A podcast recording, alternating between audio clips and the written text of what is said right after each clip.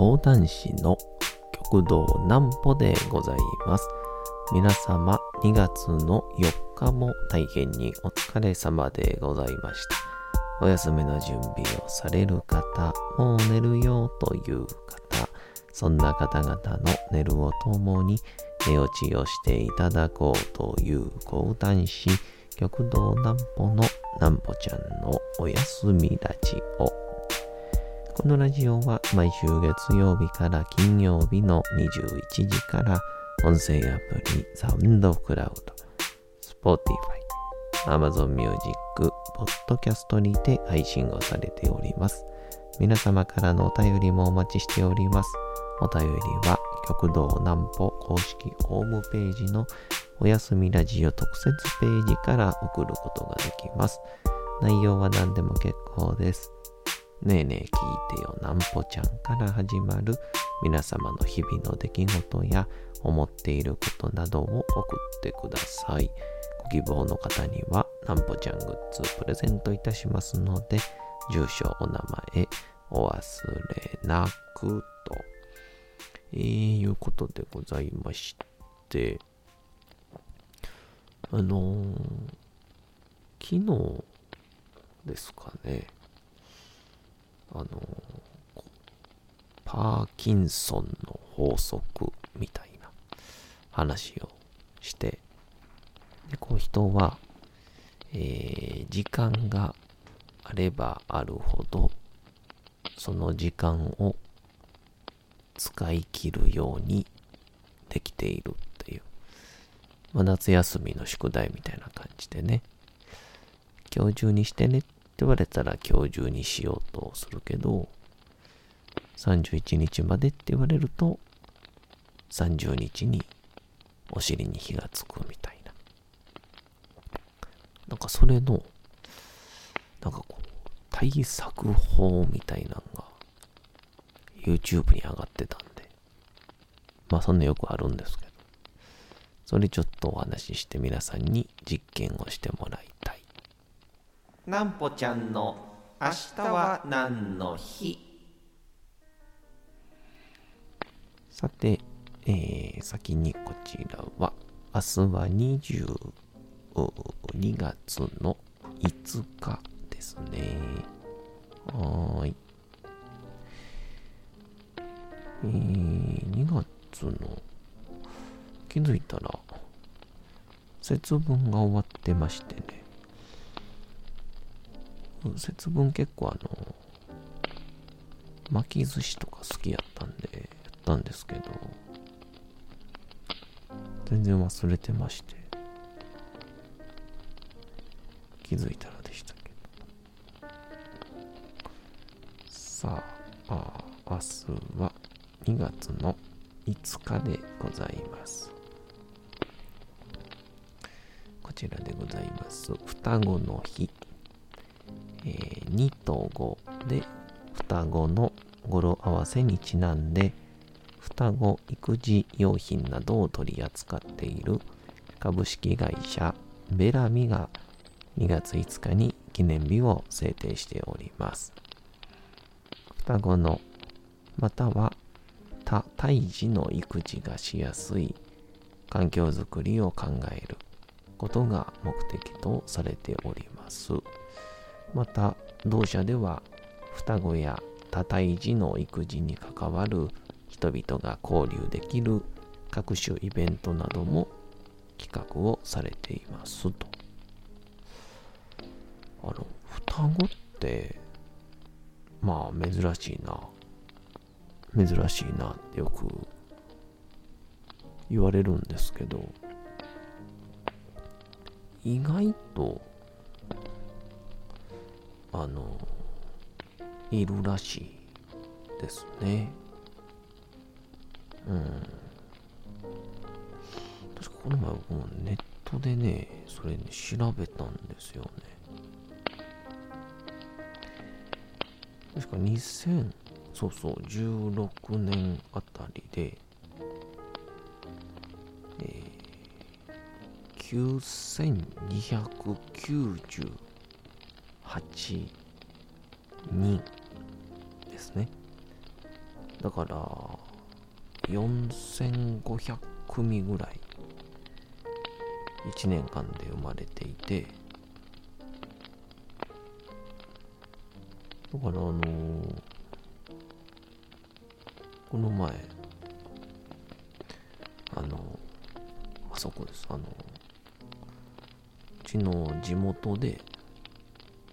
あの双子がねほんまにいたんですけどクラスでというか学校で一組だけの割合やってまあ双子って相当珍しいよねって話になってたんですけどえー、この今大阪の千鳥橋という地域に来たら各学年にね一組ぐらいいるんですよ。多分人数の母数もそれは変わるからなんでしょうけど、えー、年々双子の割合みたいなのも増えてきてるみたいですね。まあ、これはまあその、何の、えー、根拠もない記事に書いていたことなんで、忘れといてほしいんですけど、まあ、その理由として、昔双子ちゃんが生まれた時の言ったら対応って、まあ、正直こうサンバさんとか産むとなると手がかかるというかまあその時にまあ悲しいかな、えー、生まれた年齢でこの世を去ってしまうっていうことも、えー、ながちなかったわけじゃないっていうところから、まあ、非常に医学も進んで、えー、対処法も生まれて、いろんな双子が生まれてきても、えー、見事に2人ともすくすく育つという環境ができたのもあるんじゃないかっていうのも書いてましたけまあ他にもいろんな理由があるかもしれませんが双子に詳しい方いらっしゃいましたらどうぞ教えていただきたいと思います。さてこで昨日ですねそのパーキンソンの法則の YouTube を見てたらなんかあのそのパーキンソンの法則ってみんな意外と分かっててもこうメカニズムとかまた対処法が分からないってことが結構多いんですよねっていうところを前提にみんなでそのどうやったら治せるかみたいことをやってたんですけど、昨日ちょっとその、まあ、やろうとするけど結局できないっていう対策で、この自分との約束で、えー、締め切りとか期日を決めるだから本来、夏休みは8月31日までやけど、まあ、7月中に終わらせようとか。で、なかなかできないと。その自分の締め切り、自分との約束を守れない。まあ僕も含めてみんなそうですよね、そんなで、それに対しての、こう対策みたいなのを昨日言ってて、それが、まさかの、えー、思い込ませるっていう対処法なんですけど、えどういうこと？って思ったの、あの、例えばこれは締め切りというより、えー、例えば3時間かかるものを本来3時間。もしくはみんな5時間6時間10時間。まあ作業自体に手間がかかるんじゃなくていろんないろんなことをしちゃって、え、何時間もかかっちゃうっていう。そういう時にあの大事になるのが、えー、まずこれからやりたい時間、終わらせたい時間、ま、例えば2時間やったとするじゃないですか。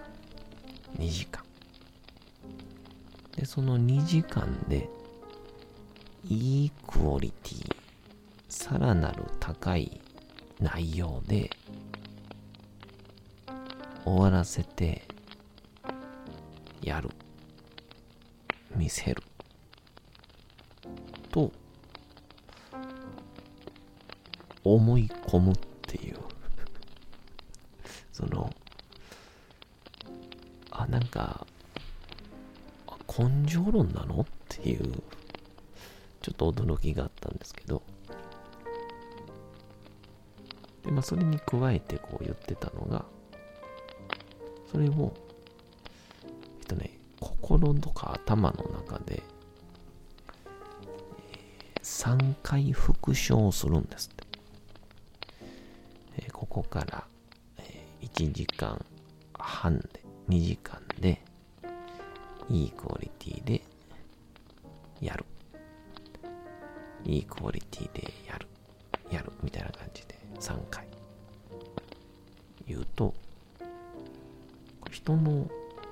脳とかっていうのは、3回という数字に非常に敏感で、でもよく言うのが、あの、禁煙とか、えー、中毒を治そうとすると、3の倍数に気をつけろみたいなね。3日、3週間、3ヶ月っていうような。実はそこもその3らしくて、なので、その3回というのに脳みそを反応させて、えー、しっかりと思い込ませる脳にスイッチを入れることによってまあ無事例えば2時間ないし、まあ、ぴったり3時間で終わらせれたとすると。すると、それが次第に、その3回の復唱をやれば、体とか頭にスイッチが入るように体がなっていくっていう話をしてて。いやほんまかと思って。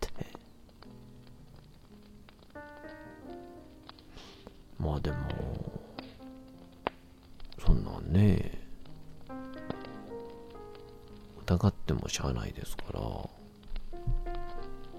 うせっかくやし。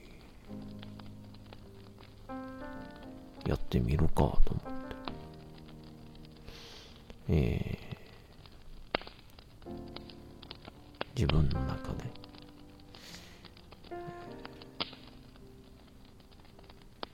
この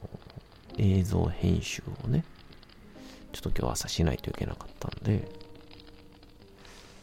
で、僕も悪い癖で、夕方から用事があるとと、その時間から逆算して、ただ、先に終わらしとけば、その時間までにいろんなことができる余白が生まれるって思えたらいいのに、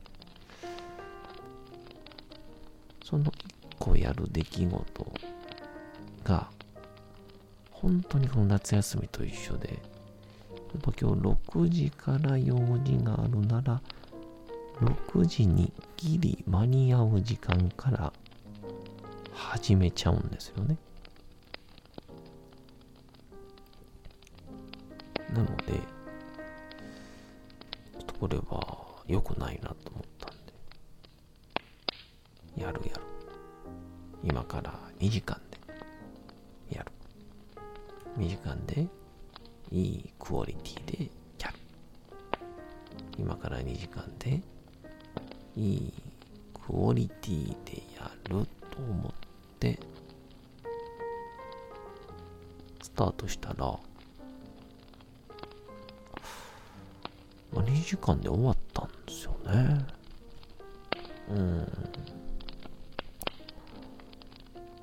う。んで、まあ、それが1個終わったんで、まあ、自分へのご褒美やと思って、ずっと見てなかった、あの、ひとし松本プレゼンツ、アマゾンプライムのドキュメンタルをね、見始めて、あの、まだやらなあかんことあんのに、見事に時間が経過しまして。で、今、まあ、これだけは先にやっとこうと思って。まあ、これも時間決められてますからね。このおやすみラジオは。撮り始めて、今に至るんですけど。で、まあ、この後、えー、勉強じゃなくて、もう一個の編集をするんですけど。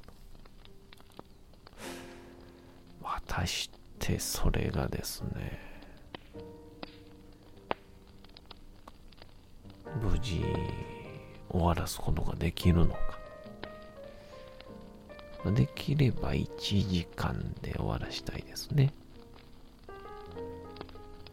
逆に1時間で終わらせれると、これから分かっていれば、非常に余裕を持って動くことができますから。えー、なんとか、それでいけるように、ちょっと、頑張ろうかなというような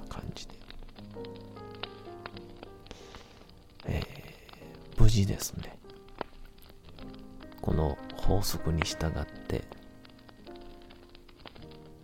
無事行けた場合は、来週の月曜日に報告しようかと思います。誰も望んでないな。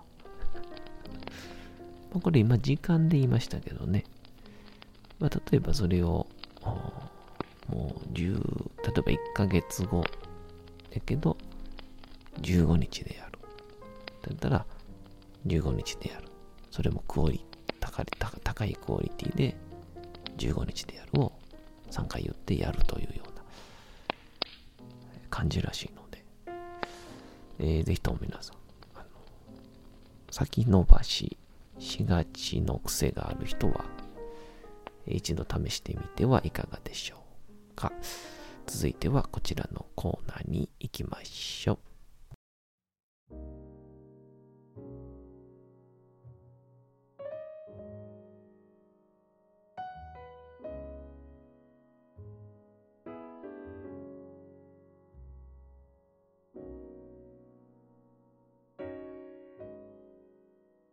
さて時刻はうとうと朗読会の時間となりました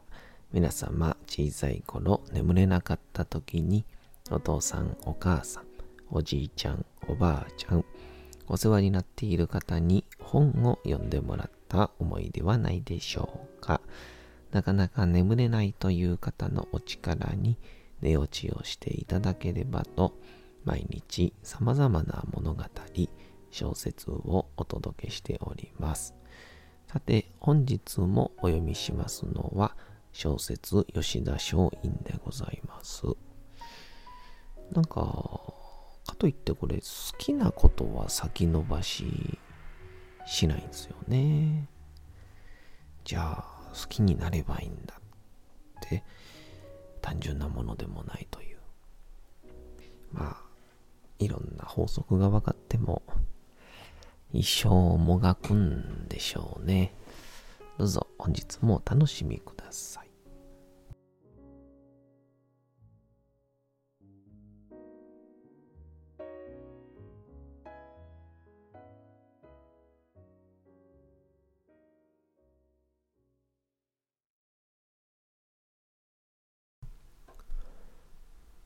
小説吉田松陰。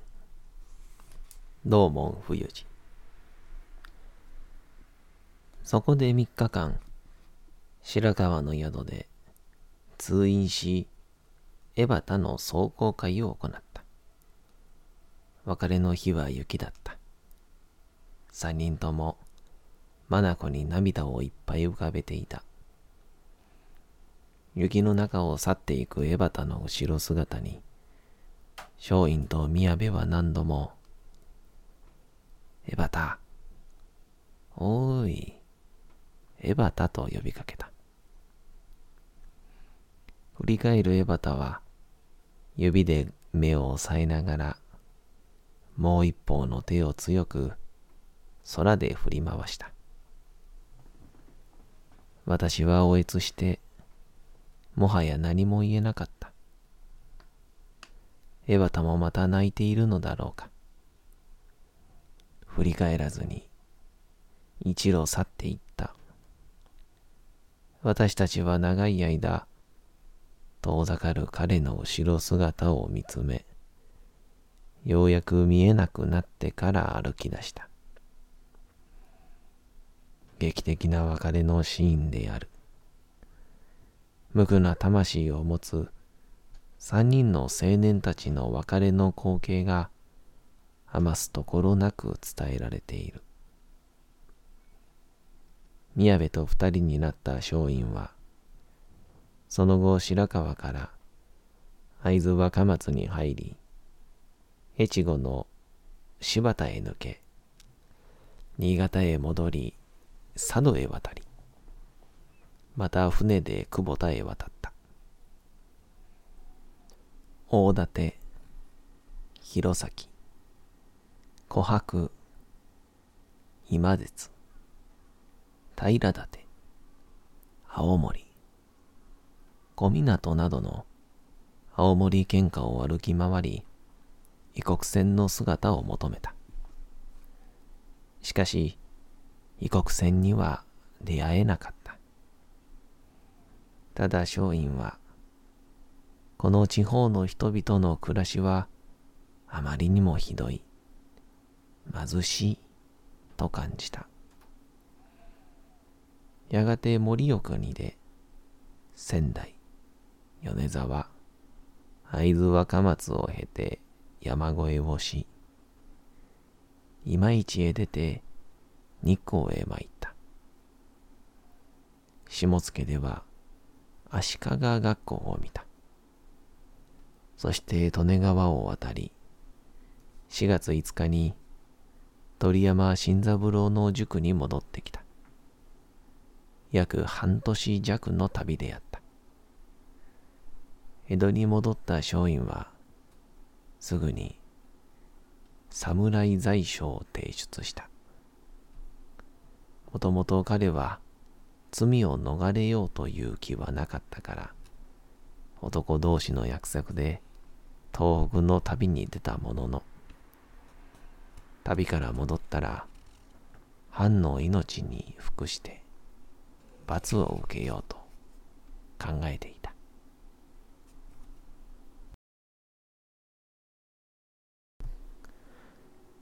さて、本日もお送りしてきました、なんぽちゃんのおやすみラジオ。というわけでございまして、2月の4日も大変にお疲れ様でございました。明日も皆さん、街のどこかでともどもに頑張って、夜にまたお会いをいたしましょう。なんぽちゃんのおやすみラジオでございました。それでは皆さん、おやすみなさい。すやすやすやーん。